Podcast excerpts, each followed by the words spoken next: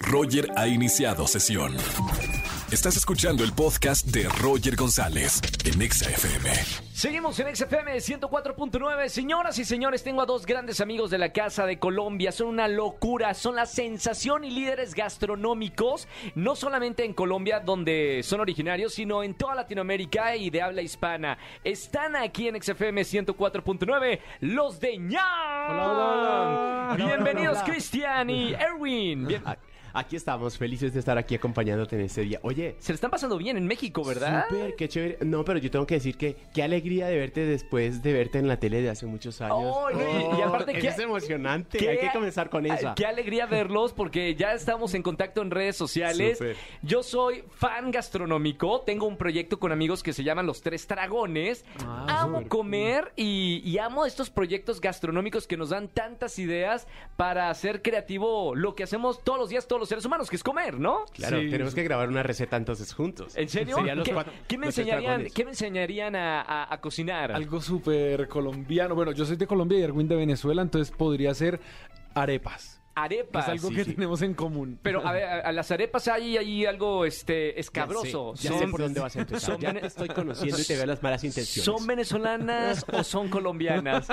Yo digo Ay, que son Dios. venezolanas. ¿Y tú qué dices? Que son colombianas. Mentira, mentira, Aquí mentira. hay una No, batalla. La verdad, la verdad sucede lo siguiente. Las arepas son de los dos. Son Sí. de Venezuela y de Colombia. ¿Ah, Porque sí? antes Venezuela y Colombia era un solo país que se llamaba la Gran Colombia. Mamita. Y era formado por los dos. Entonces, obviamente, el maíz que dicen que viene de México. No, no, la eso no arepa- dicen, eso sí viene. Ah, bueno, ¿eh? entonces, entonces la arepa es de México y nos la llevamos a Colombia y a Venezuela. Entonces ahí, pues obviamente la, la arepa se dividió. En Colombia le ponen el, eh, la carne, el pollo, el queso arriba y nosotros en Por Venezuela la- adentro. la rellenita. Como empanada. Pero es de los dos. como Oigan, empanadas. felicidades por este proyecto, Cristian y Erwin. De verdad, eh, quiero que me cuenten la historia para la gente que nos está escuchando en la radio.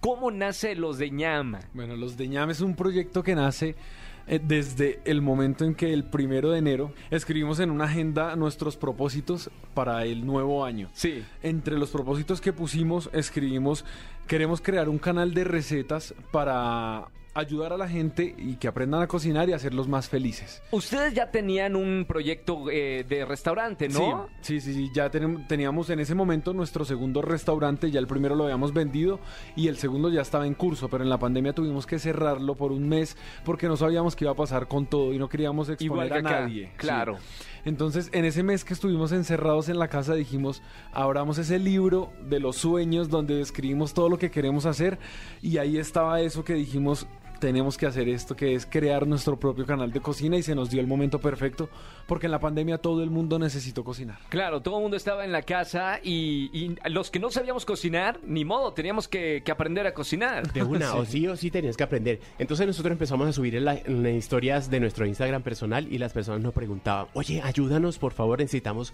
comer en nuestra casa, ayudar a nuestra familia a comer rico. Claro. Y ustedes lo pueden hacer y así fue que nació ñam, de una. Ahora tienen más de un millón de seguidores. Bueno, en muchas redes sociales, en Instagram, en TikTok, en YouTube. Ya son una comunidad muy grande. ¿Qué deja más dinero, un restaurante o, o las redes sociales? ¿Tengo que responder? Tienes que responder. Las redes sociales. ¿En serio? Sí, no montes un restaurante, no te equivoques. ¿Cómo Mentira, no? mentira, No. mentira. Si quieres, monta tu restaurante, pero también hazte un apasionado de la gastronomía en las redes sociales. Pues nosotros teníamos, como, como dice Chris, lo primero era Burger Fries, que es nuestro restaurante Sí. en Bogotá. Tienen, ustedes están súper invitados. Todos. Gracias, gracias, Cuando gracias. vayan a Bogotá me avisan, nos avisan. Eh, y el restaurante, pues, era la fuente principal. Cuando comienza ñam a crecer, ha sido una locura. Entonces, esto se convirtió más bien en nuestra primera entrada, nuestro primer ingreso. Sí. Y es algo que pues es un trabajo, sí, es de muchísimo juicio. Una receta puede durar hasta cuatro horas grabando. A veces comenzamos desde las 9 de la mañana y Wow. terminamos a medianoche de grabar dos o tres recetas. Pero es algo que nos llena de mucha felicidad. Podríamos estar cansados al final de la noche, pero siempre tenemos una sonrisa porque es algo que amamos. Para cerrar este, este bloque, eh, quiero saber qué opinan de la gastronomía mexicana, de los tacos, de las salsas. No sé si han tenido la oportunidad de, de estar eh, comiendo por las calles de ¿Cómo no? México. Si eso es lo único que hemos hecho. Cuéntenmelo todo, los ñam. probar. ¿Les sea, gusta? O sea, completamente. Es un Con la destino gastronómico muy diverso. Es muy diverso y hemos probado cosas increíbles. Inclusive ayer en un programa nos pusieron a probar 10 cosas mexicanas que nunca habíamos probado. Entre ¿Sí? esas, nopal, eh, mole, Queso de Oaxaca. queso de Oaxaca. Eh, se me olvidan los... eh, zamoranos. chapulines. tantas ¿Chapulines? cosas que no habíamos probado ¿Y nunca qué en la tal? vida. ¿Bien? No, pues es una explosión. El cerebro mío estaba dando vueltas y el de Chris también. No entendíamos qué pasaba. Pero mira que la mayoría son sabores que sorprenden gratamente. Claro. Sí. Digamos, yo con el nopal no pude. Sí, Sí. De pronto en otras preparaciones le puedo dar otra oportunidad, pero en general todo me ha gustado muchísimo. Inclusive fuimos al mercado de San Juan. Uy, Porque buenísimo. siempre que Hay vamos a alguna, alguna ciudad nos gusta ir al mercado, que sabemos que es donde podemos conocer de forma más directa La su gastronomía, claro. y la cultura del país. Entonces, Pero, pero ya lo que, que hicimos, porque es que a Chris no le gustan los insectos y como él siempre me reta a mí, yo lo reté.